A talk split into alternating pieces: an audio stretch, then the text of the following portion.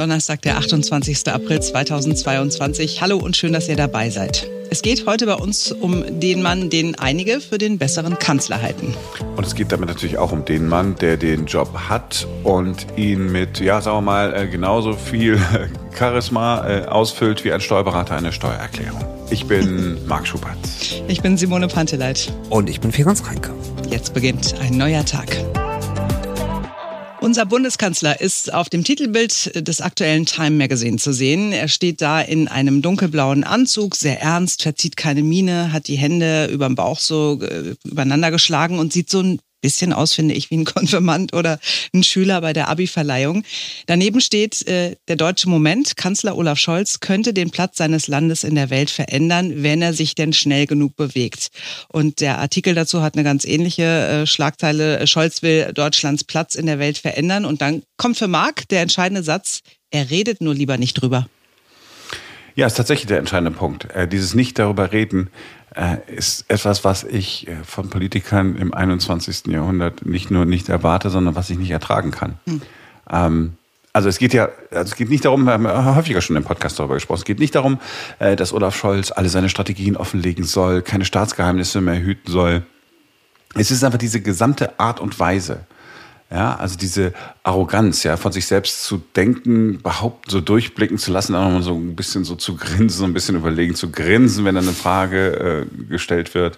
Und irgendwie so immer auszudrücken, ich bin hier der beste Stratege, äh, ich weiß alles. Und wenn mich jemand nach irgendwas fragt, äh, Journalisten oder auch andere Menschen, dann reicht das einfach völlig, wenn ich irgendeine halbwegs intelligente Phrase, einen verschachtelten Nebensatz dahin werfe.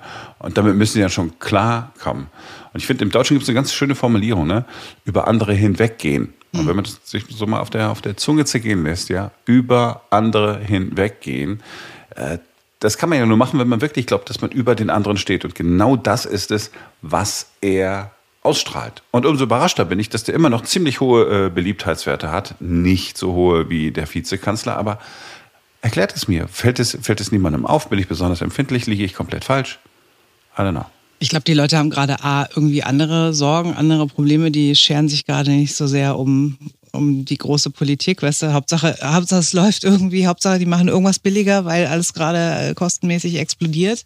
Ähm, könnte auch sein, dass so wer, wer augenscheinlich nichts macht oder wer kein großes Getöse macht, der macht auch nichts falsch. Also an dem kann man sich nicht so abarbeiten wie jetzt, keine Ahnung, an einem Gerhard Schröder oder so. Gibt gerade so andere Figuren, an denen man sich so abarbeiten kann. Und vielleicht ist es auch so eine deutsche Tugend, ja. Da ist jemand, der so still und leise hoffentlich Dinge wegschafft und der geht mir nicht auf die Nerven und deswegen finde ich den ganz gut. Ich spreche nicht für mich, sondern ich sage nur, nur was ich glaube, woran die guten äh, Beliebtheitswerte liegen könnten. Ja, die Frage ist natürlich auch immer, wer dann da erwischt wird und wer gefragt wird. Ich glaube ja schon aber, dass das auffällt. Ne? Es wird ja doch äh, viel darüber diskutiert, dass er so gar nicht empathisch ist und so unterkühlt, unemotional. Das ist halt dann die Frage, ne, bei so Zahlen, ob man da wirklich immer so trauen kann, quasi, was dann da so am Ende rauskommt bei so einer Umfrage. Aber ich meine, Ferenc, ihr habt eine, ihr seid in einer kleinen Gartenkolonie, ne? Ihr habt einen Garten. Wird darüber wirklich diskutiert abends beim Bier? Über Olaf nee, Scholz? tatsächlich nicht. Olaf Scholz ist sehr egal, tatsächlich. Eben. Das einzige, nee, tatsächlich wird da überhaupt nicht drüber diskutiert in der Kneipe.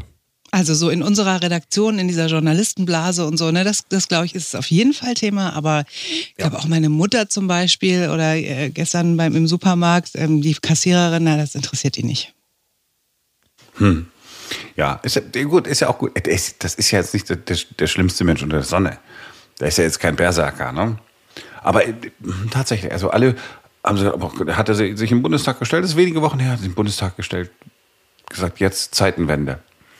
Und oh, Zeitenwende, auch ganz großes Wort, Zeitenwende, alles verändert sich, ja. Man denkt an, keine Ahnung, Winston, Churchill, Roosevelt, irgend, äh, nur große Namen fallen aber ein Zeitenwende, ja. Alles wird plötzlich anders.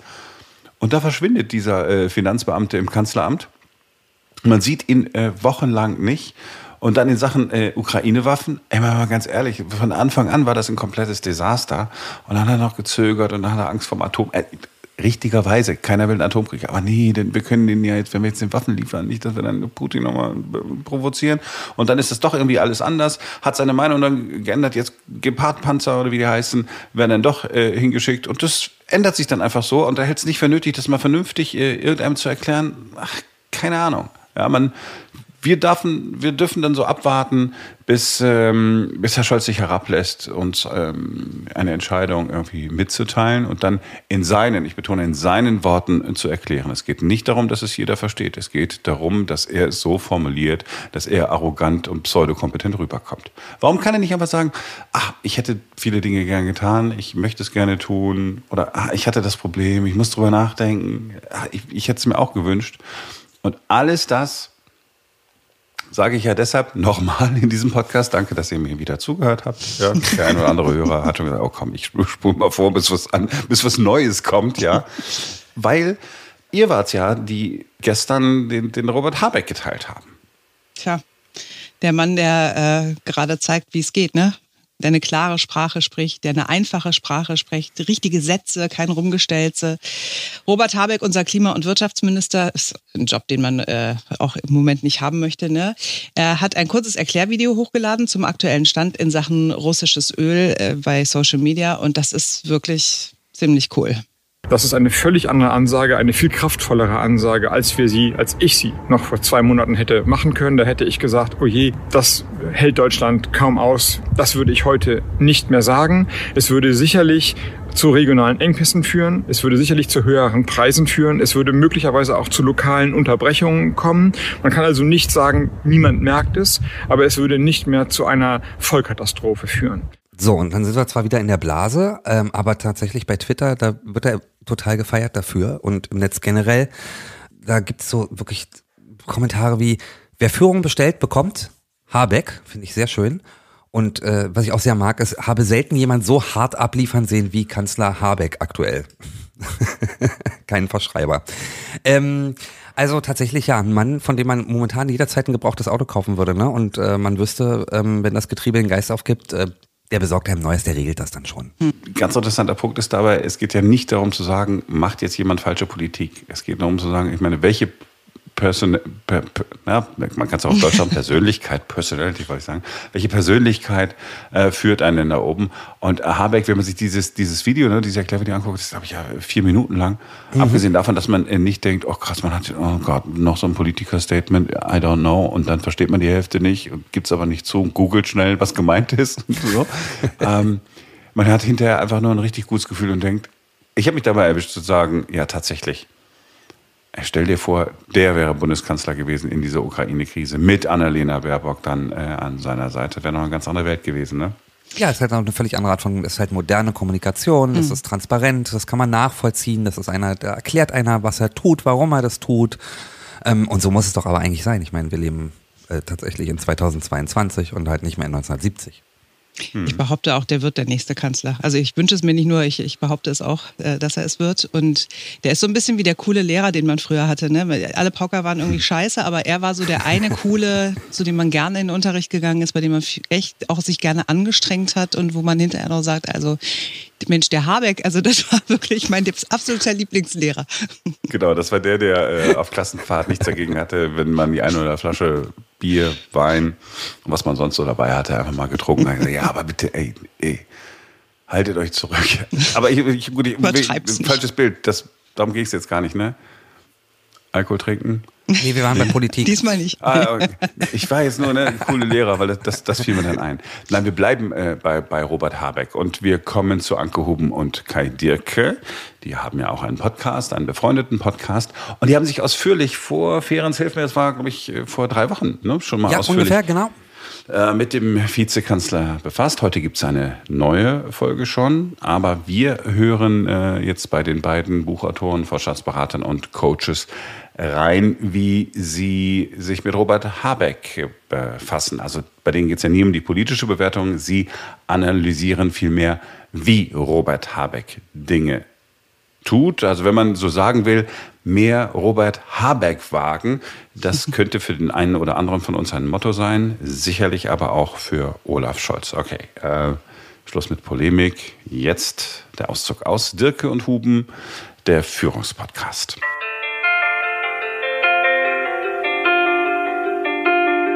Mit Robert Habeck betritt ja eigentlich, und das sehen wir alle, ne, ein neuer Typ Führungspersönlichkeit in der Politik die Bühne. So etwas haben wir, ja, also wir, Kai und ich, noch nie gesehen.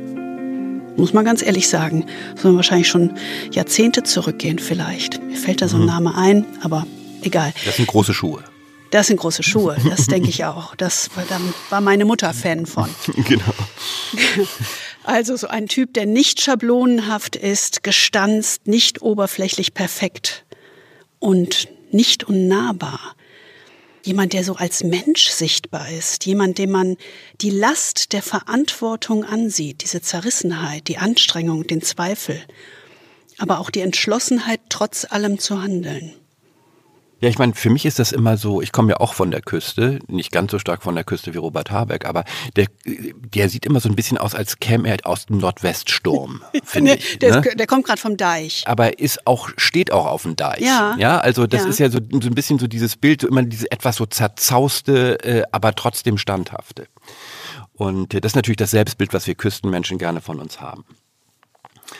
Aber äh, tatsächlich ist es ja so, wenn man im Augenblick in die Presse schaut, bekommt die Art zu führen, die Habeck verkörpert, äh, ja extrem breite Zustimmung. Das ist ja fast schon unheimlich, diese Art von breit gestreutem Applaus, die er bekommt. Jetzt plötzlich, ne?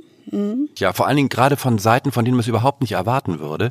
Mhm. Ähm, gerade neulich, was mir besonders auffiel, war diese eine äh, Schlagzeile in der Neuen Zürcher Zeitung, die ja nun nicht in dem Verdacht steht, grünnah zu sein, ähm, wo getitelt wurde, Habeck kann Krise, Scholz kann nur Scholz. Ja, also wo man wirklich sagt, der sieht die Presse in einem ganz breiten Feld, dass da was anders ist. Also gibt auch äh, Stichworte wie er gleicht die Defizite von Olaf Scholz aus. Oder Habeck verkörpert einen neuen Typus Politiker. Er sagt die Wahrheit, auch wenn die unangenehm ist. Statt mhm. sinkender Popularitätswerte erhält er dafür Beifall. Oder er baut eine emotionale Brücke zu einer verunsicherten Gesellschaft. Ne? Er ist sozusagen Macher und Erklärer zugleich. Oder dieses zerzauste vom Ring um die beste Lösung von der Ideallinie abgewichene signalisiert den Zustand einer ganzen Nation. Wir sind alle zerrissen. Da wird sehr viel gelesen und sehr viel analysiert, aber er ist offensichtlich so etwas wie eine, ich will nicht sagen Galionsfigur, aber wie eine Personifizierung dessen, wonach man im Augenblick eigentlich sucht. Und diesen Zuspruch für ihn, also dieses ist ja irgendwie so ein positives Grundgefühl, das viele Deutsche ihm entgegenbringen, gerade in dieser Krise, diesem wollen wir mal tiefer nachgehen und etwas einordnen, sozusagen mit Begriffen belegen. Was ist das eigentlich? Welche Führung verkörpert er? Womit fahren eigentlich unsere Autos? Kann es sein, dass da Öl aus Saudi-Arabien drin ist? ist Und hat sich da einer mal Gedanken drüber gemacht? Und wo ist eigentlich die Markus-Land-Sendung gewesen, wie verlogen wir sind, dass wir uns über Putin aufregen, aber mit saudischem Öl durch die Gegend gondeln? Der Glaube, dass wir in Deutschland immer alles richtig machen. Nur wenn wir in Ausnahmesituationen nach Katar reisen und Gas kaufen, dann machen wir das Geschäft mit den Teufeln, mit dem Belzebub. Aber sonst, wenn wir unseren Alltag leben, wenn wir unsere Autos tanken, wenn wir unsere unser Hack aufs Mettbrötchen draufschmieren, immer sind wir auf der Seite der Guten. Das können nur Leute glauben, die noch nie im Schweinestall waren. So ist es nicht. Wir machen, wir ziehen mit unserem täglichen Leben eine Spur der Verwüstung durch die Erde und wir kümmern uns da noch nicht drum. Wenn wir ehrlich sind, müssten wir uns mal dann auch zumuten, dass wir sagen, was immer wir tun, hat Konsequenzen. Wir sind keine Engel, aber wir können versuchen, Schritt für Schritt die Konsequenzen ein bisschen weniger schlimm zu machen. Und da ist aus meiner Sicht der Besuch in Katar ein bisschen weniger schlimm, weil er uns befreit von dem Gas von Putin, okay. der im Moment ein Land überfällt und das Völkerrecht, Völkerrecht vergewaltigt. Wir haben es ja vorhin schon erwähnt, diese Vorstellung, Habeck kann Krise. Ähm, aber wenn man genauer hinschaut, muss man sagen, Robert Habeck wächst zwar in der Krise, aber er ist nicht ein Kind dieser Krise. Denn schon lange vor dieser Kriegssituation, vor diesem Ausnahmezustand, hat er sehr klar deutlich gemacht, was er eigentlich unter Führung versteht er ist nicht einfach zufällig so oder spontan, situativ so, wie wir ihn heute erleben. Sondern, und, und das ist, glaube ich, etwas, was man verstehen muss.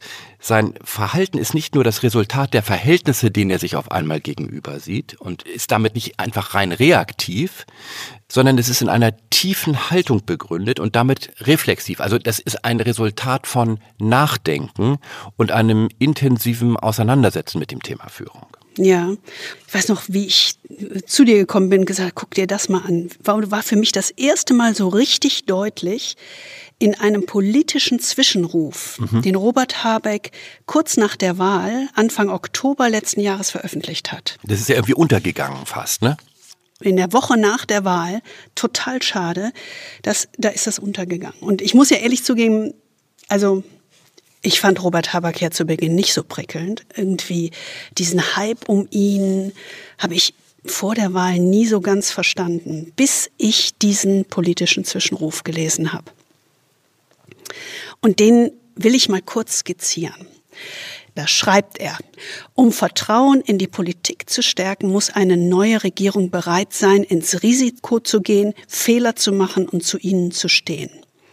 Politik muss sich unterscheiden, nicht mehr dadurch nichts zu tun, sondern dadurch etwas zu riskieren. Okay, erster Punkt, Haken dran. Zweiter Punkt, Angela Merkels Bon mot, dass Politik das ist, was möglich ist, erhöhte in seiner Sicht die Alternativlosigkeit zum Glaubenssatz. Und genau das sei Politik nicht. Sein Imperativ lautet, erweitere die Möglichkeiten. Zweiter Haken dran. Und jetzt kommt's. Und da habe ich gestutzt. Er sagt, ins Risiko zu gehen schließt in diesem Verständnis mit ein, dass eine Entscheidung das Ende der politischen Laufbahn sein kann. Wer davor Angst habe, solle jetzt besser nicht Minister werden. Mandate und politische Ämter würden ja nur auf Zeit verliehen. Und das könne nur bedeuten, in voller Verantwortung zu handeln und persönlich für das eigene Tun gerade zu stehen. Das gipfelt in folgendem Satz. Das soll das Signum der nächsten Ära werden, es gewesen sein zu wollen. Das ist ein starker Satz. Ah, ich kriege heute noch. Ja, man merkt, deine, deine, deine Stimme zittert. Aber ich meine, ins Risiko gehen, die Möglichkeiten erweitern, in der Haltung, es gewesen sein zu wollen als Politiker. Das soll das Signum dieser Ära sein. Das ist doch ein starkes Bild. Und es ist vor allen Dingen das andere der Angela Merkel. Ja, also es steht ja in komplettem Gegensatz zu dem, was wir eigentlich nicht nur 16 Jahre erlebt haben, sondern was wir auch 16 Jahre gewählt haben. Ja, also damit äh, ist ja im Grunde diese Politik der Alternativlosigkeit und dieses etwas pragmatisch orientierungslosen vor sich hin Politisierens eigentlich abgeschrieben. Das Diktum der Ära Merkel war, das fassen wir ja immer so schön zusammen, das Tina-Prinzip. Tina großgeschrieben, there is no alternative. Das war die Ära Merkel, ja, diese, dieses bewusste, ja, Exekutieren auf alternativlose Optionen hin. Also es gibt nur eine Möglichkeit und das machen wir jetzt. Und das bedeutete natürlich, dass im Grunde Risiko, Wagnis und die Möglichkeit zu scheitern ausgeschlossen war. Ja, und Robert Habeck sagt eben Risiko, Wagnis und die Möglichkeit zu scheitern und die Konsequenzen daraus zu tragen und dann nicht dennoch zu handeln, sondern deswegen zu handeln, also es deswegen zu versuchen. Genau darin liegt ja ursprünglich auch der Kern des Begriffs Führung. Und das ist etwas, was, wenn wir heute auf die Politik, aber auch auf viele Manager schauen, das ist ein Kern von Führung, der eigentlich weitgehend verloren gegangen ist. Klar kann man scheitern. Wenn man sich Großes vornimmt, kann man scheitern. Aber die Alternative wäre ja, sich nichts mehr vorzunehmen aus Angst, dass man scheitern könnte. Wer wollte in so einem Land leben und wer will so eine Bundesregierung haben? Ich hätte keinen Bock, in so einer Regierung Minister zu sein. Deswegen lieber voll ins Risiko. Und äh, vielleicht gelingt's ja auch. Und dann können wir alle miteinander stolz aufeinander sein. Das Neue und das Faszinierende an Robert Habecks Haltung liegt offenbar in der Rückbesinnung auf den ursprünglichen Kern des Begriffs Führung. Eines Kerns, der heute weitgehend in Vergessenheit geraten ist. Also Lassen Sie uns noch mal genauer draufschauen und das so ein bisschen herausschälen. Was heißt Führung eigentlich in äh, seinem Wesenskern?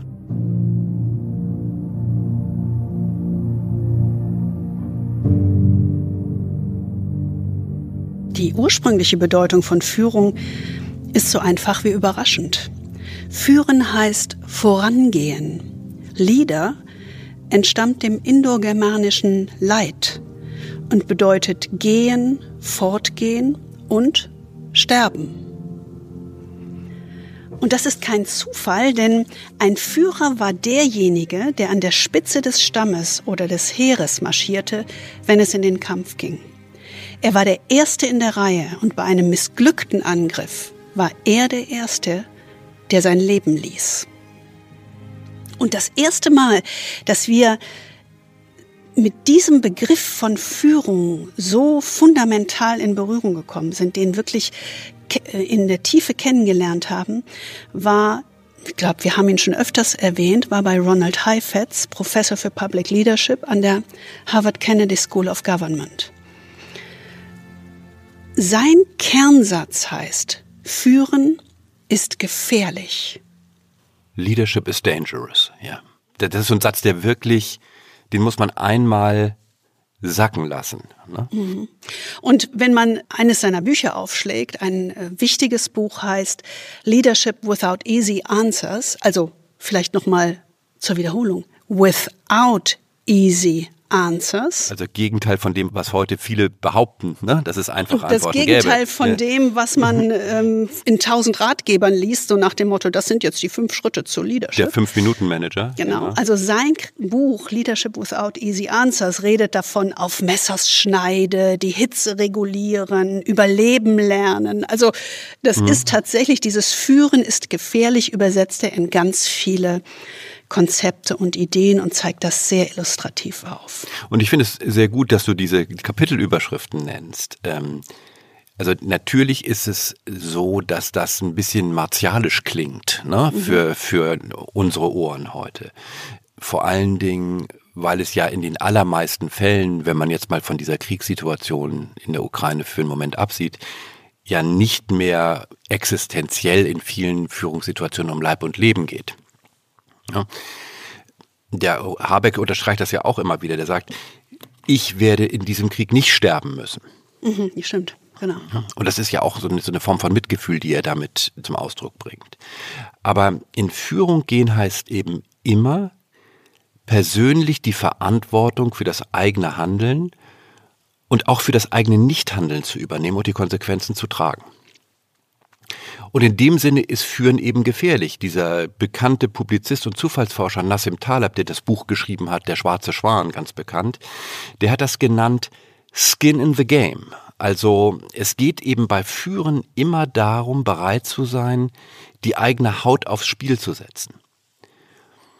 Und das ist natürlich ein ganz anderes Verständnis von Führung, als wir das in vielen, vielen Fällen in der Wirtschaft und in der Politik sehen. Denn genau gerade an dieser fehlenden Übernahme von persönlicher Verantwortung, also dieser, diesem fehlenden Skin in the Game, entzündet sich ja zu Recht immer wieder die Kritik an Führenden. Mhm. Und äh, das ist zwar heute populär und man kann es immer leicht abtun, aber mh, hm, es gab ja schon einen bedeutenden deutschen Politiker, der ich glaube in den 80er Jahren, wenn ich mich richtig entsinne, schon mal darauf hingewiesen hat. Der spätere Bundespräsident Richard von Weizsäcker, der hat schon ja eine sehr klare Kritik auch am deutschen Parteienstaat äh, geübt in, in, in den 80er Jahren, wo er sagte, der deutsche Parteienstaat ist eigentlich von beidem geprägt. Der Parteienstaat ist machtversessen auf den Wahlsieg und machtvergessen bei der Wahrnehmung der politischen Führungsaufgabe. Und ich glaube, das ist etwas, was viele von uns eigentlich auch in den Jahren, bevor wir jetzt die neue Regierung gehabt haben, irgendwo gespürt haben. Ne? Deswegen ist das so erfrischend, mit so einer ganz anderen Haltung an die Aufgabe heranzugehen, an die Führungsaufgabe. Und jetzt könnten Sie ja sagen, ja, ja, genau, das stimmt natürlich, so ist halt Politik. Und im Management und in der Wirtschaft ist das aber ganz anders. Ja, da wird anders geführt. Hm. Hm. Also ich sag mal, ich würde mal sagen, jetzt einmal durchatmen ne? und mal ganz ehrlich auf das eigene Arbeitsumfeld und vielleicht auch auf sich selbst schauen. Unsere Erfahrung in 20 Jahren zeigt, genau das Gleiche gilt für einen Großteil von Managern. Absolut. dass diese Haltung von Führung, dass Führen gefährlich ist, das erfahren wir oder erleben wir in der Arbeit, in unserer täglichen Arbeit auch nur ganz, ganz selten. Also was heißt es also ganz konkret, wenn ich im Kampf vorangehen soll, wenn das der Wesenskern von Führung ist? Worin zeigt sich im Detail diese Haltung am Beispiel von Robert Habeck? Das wollen wir uns angucken. Und drei Aspekte in seiner Führungshaltung sind ganz entscheidend. Und ganz ehrlich, ich finde das echt ermutigend zu sehen, dass für uns so zentrale Grundlagen von Führung, die wir schon ganz früh kennengelernt haben, dass die so große Wirkung in der Bevölkerung entfalten. Ja, dass sie im positiven Sinne funktionieren. Ne? Ja, das ist ein echt ermutigendes Signal. Und man darf genau das nicht vergessen. Also der erste Aspekt heißt Mut. Zumuten statt Erwartungen erfüllen da bin ich quasi per Amtseid daran gebunden, nicht zu zocken mit dem Wohlstand dieses Landes oder mit der industriellen Substanz dieses Landes. Und wenn, es, wenn wir so weit sind und wir schrittweise, haben es angesprochen, nähern wir uns ja einem Szenario an, wo wir Ende des Jahres und zum Sommer schon uns deutlich unabhängig gemacht haben von russischen fossilen Energien. Also wir kämpfen ja darum, wir arbeiten jeden Tag wenn Putin es tut, werden wir mit der Situation umgehen. Aber dann ist es seine Verantwortung. Dann rückt das Land zusammen. Dann werden wir den Druck aushalten. Und dann werden wir die Lösung finden. Wenn man Robert Habeck in dieser Szene wahrnimmt, muss man ja wirklich sagen, ähm, da werden ein paar Wahrheiten ziemlich klar ausgesprochen. Also da werden uns allen, die wir zuschauen, ein paar Wahrheiten wirklich um die Ohren gehauen. Und, äh, und er macht das äh, ohne Vorwurf, aber sehr, sehr klar und deckt so ein paar Widersprüche und Lebenslügen auf, in denen wir uns eingerichtet haben. Und es ist ja kein Einzelfall, dass Habeck durchaus eine konfrontative und nicht eine besänftigende Perspektive hat, wenn es um Führung geht. Also er ist da durchaus mutig. Ähm, er hat ja schon frühzeitig äh, sich für Waffenlieferungen in die Ukraine ausgesprochen. Er war ja 2021 ja, dort mhm. Ne? Mhm. und ähm, hat sich ein Bild von der Lage gemacht und hat äh, dafür votiert, Waffenlieferungen zur Verteidigung damals noch im Donbass an die Ukraine zu liefern. Und das war natürlich ein absoluter Bruch mit der Linie der Grünen und auch damals der Bundesregierung. Aber aus der Beobachtung vor Ort hat er gesagt, wir müssen das tun und das ist, war in der Situation durchaus mutig. Also gegen die Partei und gegen die Linie der Bundesregierung zu verstoßen. Und es ist ja nicht ein Einzelfall. Also wenn man ihn betrachtet, ist es ja so, er nimmt sich durchaus immer wieder Dinge, wo man normalerweise Schulter zuckt. Er ist nach Katar gefahren, um mit den Scheiß diesen Energiedeal für Deutschland auszuhandeln und hat damit mit Menschenrechtsverletzern zusammengearbeitet, in Anführungsstrichen. Also auch da, dazu gehört ja Mut, wenn man aus einer Partei kommt, die eigentlich Menschenrechtspolitik als Ultima Ratio beziehungsweise als ultimative Zielsetzung betrachtet auch wenn man die, die Perspektive auf dieses äh, Kohle, Öl und Gasembargo auf, äh, gegenüber Russland anschaut, hat er ja durchaus eine Perspektive, die sagt, na ja, wir können uns jetzt nicht äh, an einer rein wertorientierten Außenpolitik orientieren, sondern wir müssen eben auch sauber abwägen, was sind die Konsequenzen und äh, hat damit natürlich auch die Interessen der deutschen Wirtschaft mit den Interessen der Ukraine abgewogen. Und das ist natürlich etwas, was für uns Deutsche, wo wir immer so ein bisschen gern die Monstranz der Werte und des Guten, Wahren und Schönen vor uns hertragen, was ein bisschen eine Zumutung ist. Ähm, denn mit diesem Schritt in die Realpolitik und, und diesem klaren Bekenntnis dazu hat er schon so ein bisschen was wie eine konfrontative Haltung, denn er geht damit einen Schritt in das, was der große deutsche Soziologe Max Weber mal als Verantwortungsethik beschrieben hat. Versus Gesinnungsethik. Genau, das ist ja eine der berühmtesten Differenzierungen äh, in diesem Feld. Und Verantwortungsethik ist eben eine Ethik, die immer die positiven und negativen Konsequenzen des eigenen Handelns ausbalancieren muss. Also du hast nur die Wahl, wirst du mehr schuldig oder weniger schuldig, aber du, du kannst nicht unschuldig aus diesen Entscheidungen herausgehen. Und das ist eben dieser Abschied von dieser puren Gesinnungsethik, wie Weber das genannt hat, die jedes Handeln eigentlich ausschließlich nach moralischen Werten beurteilt.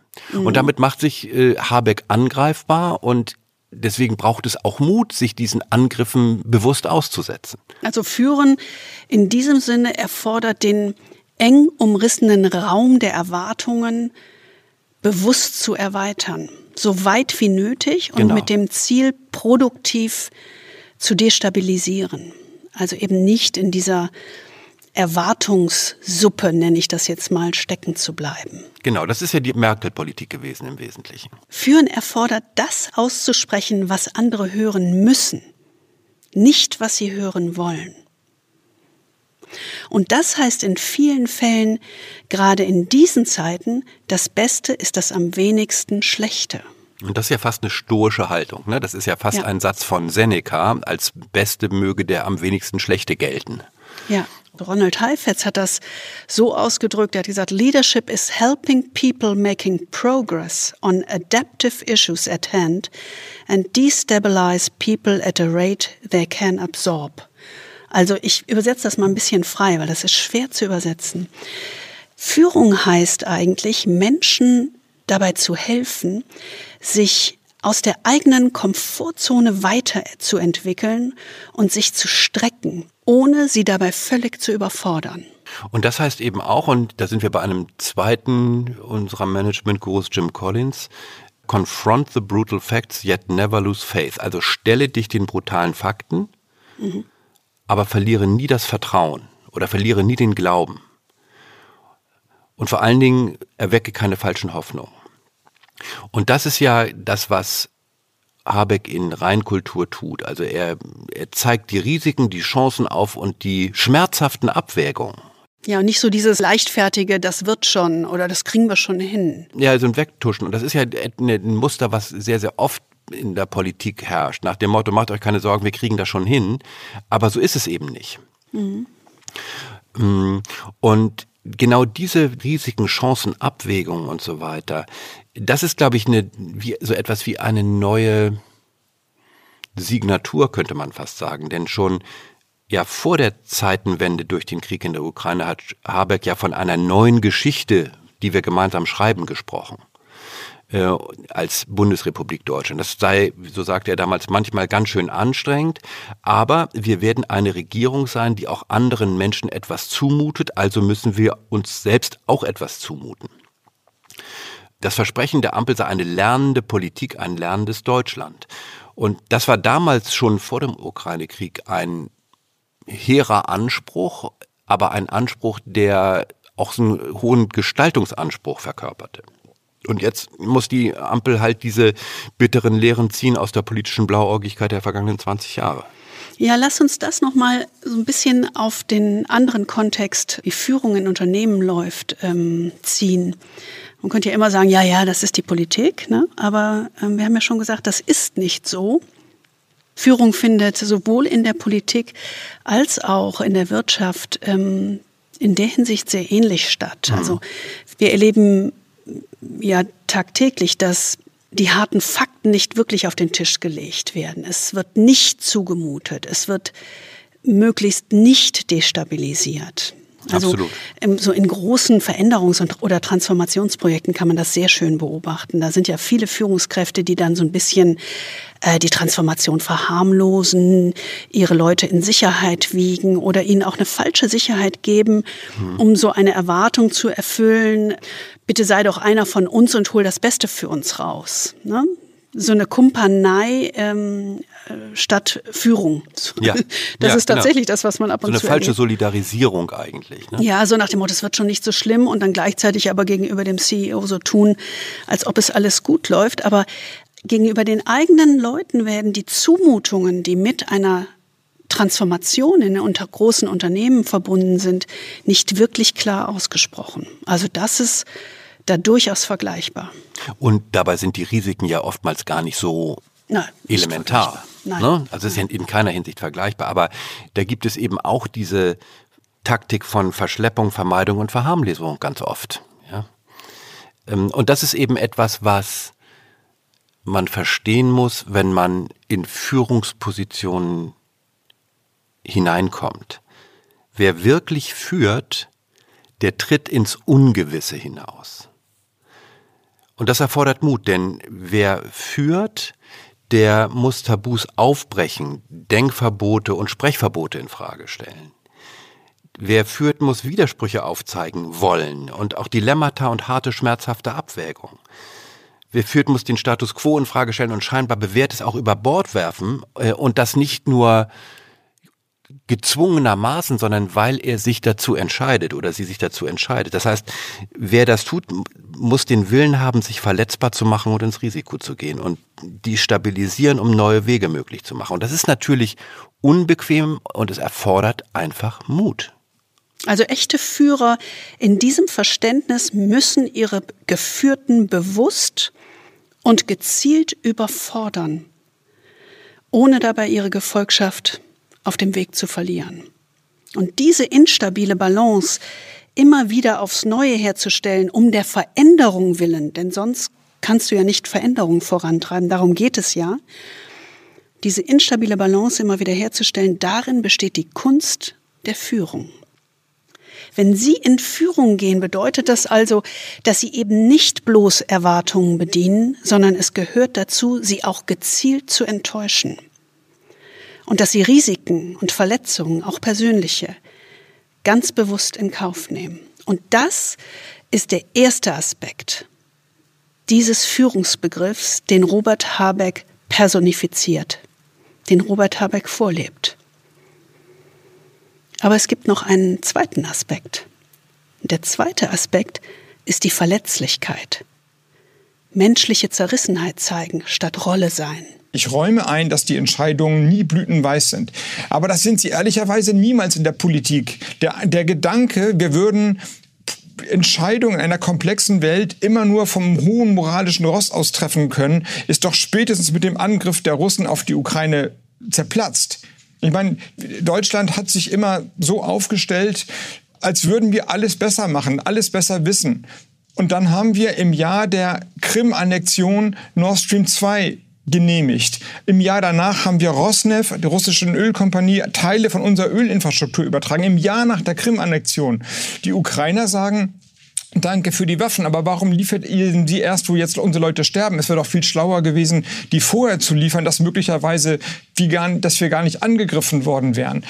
Und das, wir können uns nur einreden, dass wir alles richtig machen, wenn wir von einem politischen Gedankenbild ausgehen, wo man immer auf der moralisch richtigen Seite steht.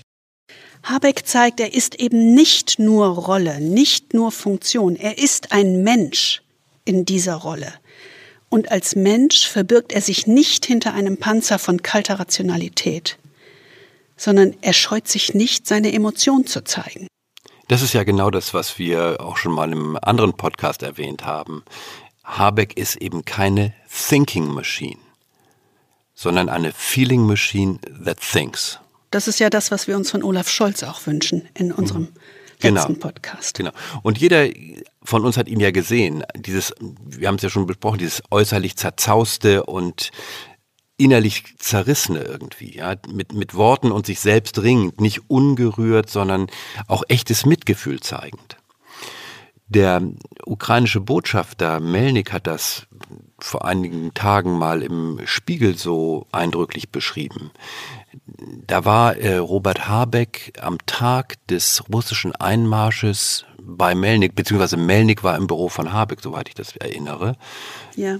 Und Melnik sagt, das wäre sehr beeindruckend gewesen, Habeck in dieser Situation zu beobachten. Denn im Gegensatz zu den meisten anderen deutschen Politikern zeigte Habeck nicht irgendwie so eine kalte Rationalität oder irgendwie so eine falsche Betroffenheit, sondern wirkliches Mitgefühl. Das sind die Worte von Melnik. Und das, was wir an Robert Habeck beobachten, kann man ja mit einem einzigen Wort zusammenfassen mit dem Wort Verletzlichkeit. Und Verletzlichkeit ist eine der wichtigsten und wahrscheinlich auch der am meisten unterschätzten Eigenschaften herausragender Führungskräfte. Hm, da wird immer unheimlich viel drüber geredet, aber gelebt wird es ganz selten. Ja, weil es eben mit Unsicherheit verbunden ist, ne? Also diese, diese Verletzlichkeit. Dabei ist der Befund ja völlig klar. Die US-amerikanische Professorin Brene Brown hat ja bahnbrechenden Forschungsarbeiten auf diesem Gebiet geleistet. Ähm, und sie ist ja zugleich mittlerweile so eine Art Popstar in der Szene. Also als erste Wissenschaftlerin hat sie einen eigenen Kanal auf Netflix und ne, also, und da kommt ja dann ab und zu mal Barack Obama vorbei. Genau, in, in, in dieser Szene von Leuten, die sich mit Leadership beschäftigen, ist sie ja so eine Art, wie gesagt, ist sie so eine Art äh, Number One aber ihre Einsichten haben sich halt noch nicht so weit verbreitet, wenn es über diesen Kern von Leuten, die sich damit auseinandersetzen, professionell hinausgeht. Aber sie bringt es eben auf einen ganz einfachen Punkt. Sie sagt, Verwundbarkeit ist die Emotion, die wir empfinden in Zeiten von Unsicherheit, Risiko und emotionalem Ausgeliefertsein. Also Daring Leaders nennt Brené Brown genau jene Führungskräfte, die bereit sind, sich der verunsichernden Emotion der Verwundbarkeit bewusst zu stellen. Also auf Deutsch etwa Führungskräfte, die etwas wagen oder die sich etwas trauen. Solche Führungskräfte gehen bewusst das Risiko ein, sich selbst als ganzen Menschen sichtbar und damit angreifbar zu machen. Sie verstecken sich eben nicht hinter der Rolle. Und solche Führungskräfte leben damit vor, was sie von anderen, ihren Teammitgliedern zum Beispiel erwarten. Also dieses Verletzbarkeit zu zeigen, zeugt von der Bereitschaft, den eigenen Panzer vermeintlicher Perfektion und Unfehlbarkeit abzulegen und sich der Angst zu stellen, die damit verbunden ist. Und jetzt muss man sich einmal ganz kurz das vorstellen, beispielsweise, nicht nur in der Politik, auch in Unternehmen. Einer der wichtigsten, ich sag mal, ähm, Aspekte, die wir immer wieder im Management sehen und gegen die wir immer wieder anarbeiten müssen, ist Impression Management. Genau. Also möglichst Eindruck zu machen, sich perfekt darzustellen, bewusst diese Maske aufzusetzen. Das ist der größte Killer für jedes Vertrauen in jedem Team. Das Gift. Wenn Führungskräfte und Manager sich im Impression Management üben und gleichzeitig ist das aus deren Sicht meistens die große Währung für Erfolg im Top-Management. Ja, und das gilt ja für Politik in ganz besonderem Maße auch. Ja, der gilt, der ist ja auch immer eigentlich der Anspruch, möglichst perfekt, unangreifbar und äh, überlegen zu wirken. Ja, aber denn sozusagen dagegen anzugehen, das ist eigentlich genau das, was auch ein Robert Habeck hier vorlebt. Denn eines ist ja ganz klar, es gibt ja kein klares richtig oder falsch. Als Führungskraft wird man Fehler machen. Mhm. Auch wenn alle darüber reden, will es ja doch keiner tun. Ne? Vielleicht wird man sogar Schuld auf sich laden, aber, und die Frage ist noch nicht mal, ob überhaupt, sondern nur wann. Aber es ist tatsächlich schwierig, aus diesem aus diesem Verständnis von Führung, ich muss perfekt nach außen scheinen, mhm. rauszutreten. Und das Grundbewusstsein dahinter ist, dass es ja die vollständige Kontrolle über die Ergebnisse des eigenen Tuns gar nicht gibt. Und trotzdem muss gehandelt werden. Denn Nichthandeln ist ja eh keine Option. Deswegen machen wir ja auch immer diese Arbeit. Also in, in unserer Beratungsarbeit machen wir ja sehr, sehr oft bewusste, ich nenne es jetzt mal Interventionen, gerade im Top-Management, mhm. ähm, wo wir versuchen, Top-Manager in diese Situation zu bringen, ganz bewusst. Ja, also ja, in diese genau. Situation zu bringen, das Risiko auf sich zu nehmen, aus diesem Impression Management herauszutreten. Das ist natürlich extrem unangenehm, und auch fast so ein bisschen beängstigend für diejenigen, die dazu aufgefordert sind. Manchmal auch ein bisschen beängstigend für uns, muss man fairerweise auch zugeben. ist man ja, immer so ein bisschen auf hoher See. Ja, es ist genauso risikoreich wie das, was wir von innen erwarten. Genau, also wir gehen damit genauso ins Risiko wie unsere Klienten, aber, aber unabhängig davon, wir haben ja immer wieder die gleiche Erfahrung gemacht äh, dass es nämlich nichts gibt, was mehr Vertrauen schafft als dieser bewusste Schritt in die eigene Verwundbarkeit. Ja, vor, vor den anderen, vor dem Team. Genau, insbesondere wenn der CEO dann vor dem eigenen Team in diese Verwundbarkeit tritt, dann kommt ja ganz auf dieses, boah, das war jetzt wirklich stark. Das hätte ich ja. von dir nicht erwartet. Und dann folgen die anderen genau in die gleiche Richtung. Der, der CEO muss als Führer vorangehen. Haben wir schon gesagt, ne? Führen ist gefährlich. So ist das. Und hier die, in die Verwundbarkeit zu gehen und die eigene Rolle zur Seite zu schieben, die Maske der Rolle. Put away the armor session, also legen Sie mal Ihre Rüstung ab. Dann geht's besser. Und das stimmt auch. Das geht dann tatsächlich besser und das schafft eine ganz andere Grundlage der Zusammenarbeit. Und in diesem geschützten Raum versteht man dann eben auch, worum es eigentlich geht, nämlich darum, dass man anerkennen muss, Verwundbarkeit ist der Treibsatz von gegenseitigem Vertrauen. Und Vertrauen ist die wichtigste Grundlage für jede Führungsarbeit. Und das natürlich insbesondere dort, wo Vertrauen besonders rar und dünn gesät ist, nämlich in, in der Hochrisikozone, wenn man so will. Sowohl an der Spitze von Unternehmen als auch in der hohen Politik. Das Interessante ist, dass Robert Habeck das in irgendeiner Art und Weise so fast selbstverständlich tut. Dass er so die Ängste der Gesellschaft aufnimmt und personifiziert und in irgendeiner Art und Weise diese Ängste dadurch bearbeitbar macht. Und das ist eben diese, diese emotionale Brücke zwischen Führenden und Geführten, die gerade jetzt so notwendig ist und die so schmerzlich vermisst wird bei vielen anderen Politikern.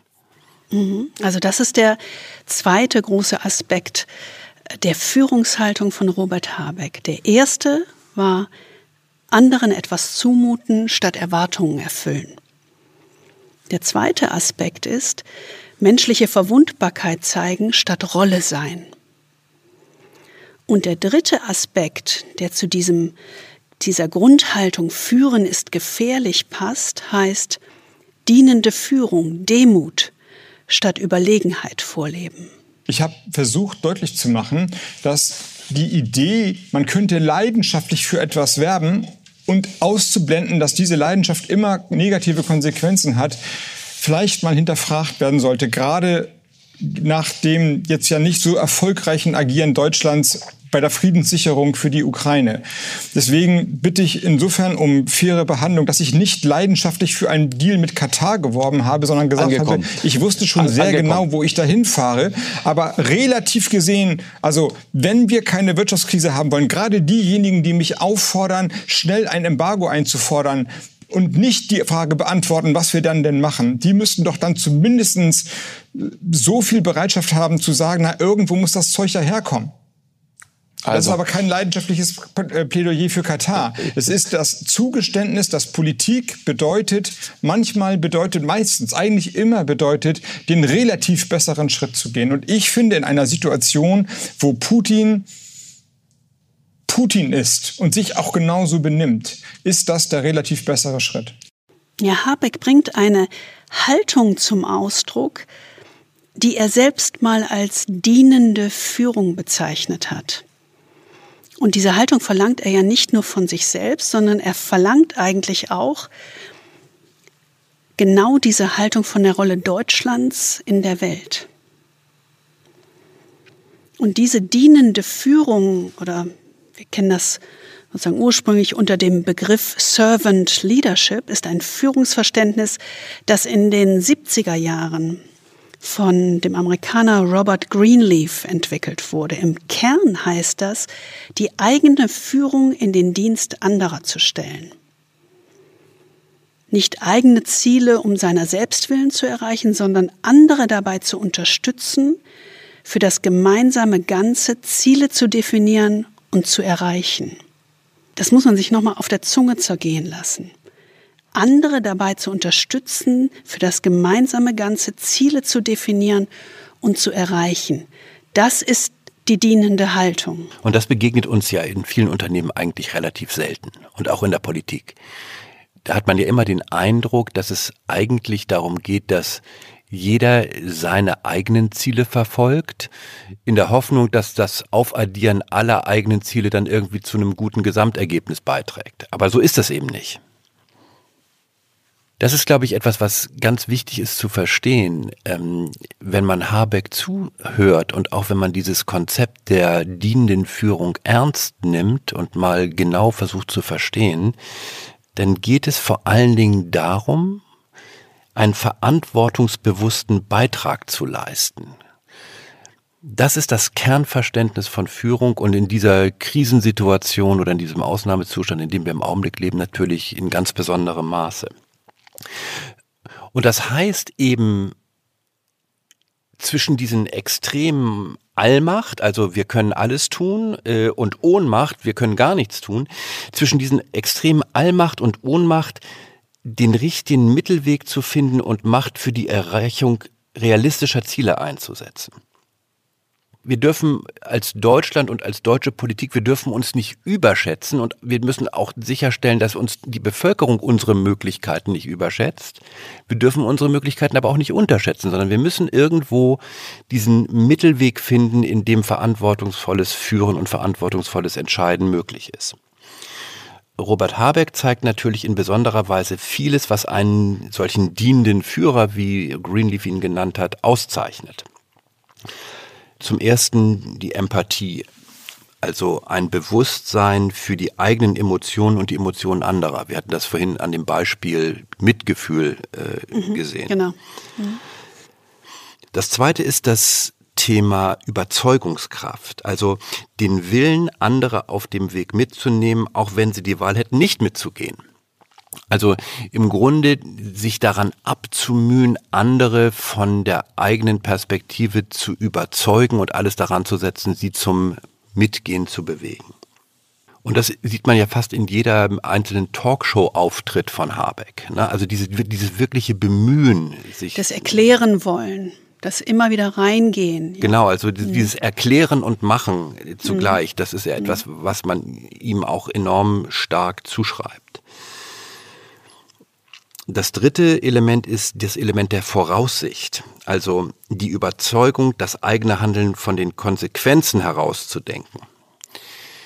Und das sehen wir auch hier. Also natürlich könnte man sagen, komm, lass uns jetzt irgendwie das Gas abschalten. Aber natürlich äh, sieht man auch Habeck immer in dieser Zerrissenheit. Was bedeutet das Gas abzustellen, das russische für die deutsche Wirtschaft? Was bedeutet das äh, für die Ukraine? Also es ist immer, diese, diese Voraussicht führt eben auch zu dieser Zerrissenheit, die wir immer wieder sehen.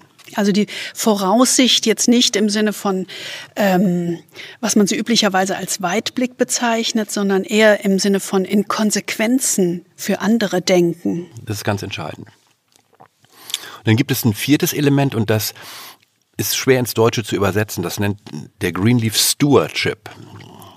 Und das beschreibt so diesen sorgfältigen Umgang mit der Macht, im Dienste von Langfristigkeit und im Dienste derer, die keine Macht haben. Mhm. Also so eine gewisse ja, Sorgsamkeit könnte man das vielleicht sagen. Äh, nicht, nicht überdrehen und immer die im Auge haben, für die man eigentlich die Führung übernommen hat. Mhm. Auch das ähm, reflektiert er ja immer wieder, wenn es jetzt um das Thema des Gasembargos geht. Ne? Was bedeutet genau. das eigentlich für die vielen Menschen, die von ähm, diesen Jobs in der Grundstoffindustrie abhängig sind, etc. Mhm. Das letzte und fünfte Element ist eben dieses Element der Demut. Und Demut kommt ja, denkt man immer, es käme von Mut äh, oder sei, sei nicht Mut. Ja, aber, genau. ne, das ist, aber es ist eine Fehlinterpretation, denn Demut als Wort kommt aus dem althochdeutschen Diomoti und das heißt die Gesinnung des Dienenden. Und das ist, glaube ich, etwas, was auch bei ihm sehr, sehr deutlich wird. Also da ist keine Überheblichkeit, da ist keine, wie soll man sagen, so ein brachialer Optimismus oder sonst irgendwas, sondern da ist wirklich diese gewisse auch Beladenheit, die aus der Demut kommt.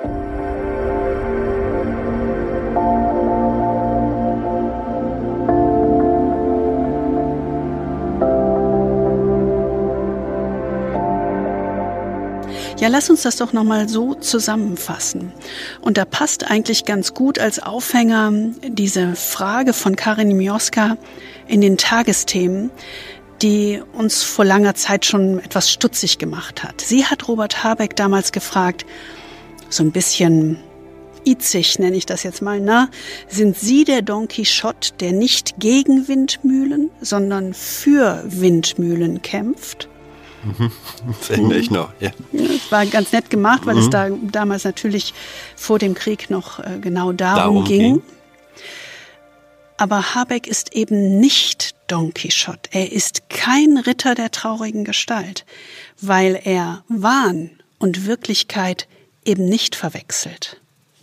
Absolut. Also wenn ich eine Person wählen könnte, die für Habeck steht oder für die Habeck steht, oder dann ein ist Sinnbild. es ein Mhm. Sinnbild. Ähm, dann würde ich eigentlich eher Sisyphos nehmen. Und Sisyphos ist ja dieser Mythos von diesem Menschen, der dazu gezwungen wird, in vollem Bewusstsein immer wieder den Felsen einen Berg hinaufzurollen, sein Tagwerk damit zu verbringen und abends rollen die Götter diesen Felsen wieder den Berg hinab. Und genau das ist für mich irgendwie etwas, wofür Habeck steht, ähm, dass er in vollem Bewusstsein jeden Tag wieder diesen Felsen den Berg raufrollt und genau darin eben seinen Beitrag zum Ganzen sieht. Das ist so ein Bild, was äh, Albert Camus in seinem berühmten Mythos vom Sisyphus beschrieben hat. Und was Camus eben in diesem Mythos vom Sisyphus schreibt, ist, wir müssen uns Sisyphus als einen glücklichen Menschen vorstellen. Und zwar deswegen, weil er eben genau diese Aufgabe hat. Das ist sein Sinn. Und deswegen ist es auch kein Grund daran zu verzweifeln, sondern es immer wieder zu versuchen. Und zwar nicht mit Siegesgewissheit, sondern mit dem Mut, seinen Beitrag zu leisten, es versucht zu haben, immer wieder, jeden Tag aufs Neue. Führen ist gefährlich. Und Mut zur Führung heißt, entschlossen und mit Zuversicht handeln, gerade dann, wenn es schwierig ist und der Erfolg und die Zustimmung eben nicht sicher sind. Aber es zu versuchen, auch wenn ein Scheitern immer möglich ist. Es geht eben darum, nicht Erwartungen zu erfüllen, sondern Zumutungen zu wagen. Es geht darum, nicht die Rolle zu sein, sondern als Mensch Verletzlichkeit zu zeigen. Und es geht darum, nicht überheblich und überlegen zu sein, sondern Demut zu üben und dienend zu führen. So. Und eigentlich wollten wir heute ausführlichst über Öl sprechen. Also zumindest hatten wir das gestern angekündigt, aber äh, die Aktualität hat uns eingeholt und deswegen äh, vermutlich werden wir morgen über Öl sprechen, oder? Wenn nicht was anderes Wichtiges passiert. Unbedingt müssen wir darüber sprechen. Mir liegt es so sehr am Herzen, weil wir möglicherweise Menschenleben retten können. Mit unserem Ölthema. Ich habe eher Sorge, ich muss hinterher meinen Kühlschrank ausräumen, wenn wir darüber gesprochen haben. Ja, solltest du. Jens hat dafür gestern Abend gleich mal sein Rapsöl verbraten und Spiegeleier gemacht. Bevor Marc sagt, ich darf das nicht mehr, esse ich das mal schnell weg. Ja, und interessant fand ich aber vor allen Dingen daran, es wurde ein Foto von, in, in eine Gruppe geweisen, ein Foto von Kartoffeln, Äh, Spinat. Äh, Spinat und, und ich habe dann echt gedacht, ach, was ist das? Ist das Putenbrust oder was könnte das sein? Das war scharf angebratenes Spiegelei mit Paprika drauf. Okay. Dann kriegt das halt so eine Farbe. Das Licht in der Küche war auch schon gedimmt um die ja, Uhrzeit. okay. Ähm, also, ähm, das war's für heute. Wir sind morgen wieder für euch da, denn dann ist wieder ein neuer Tag.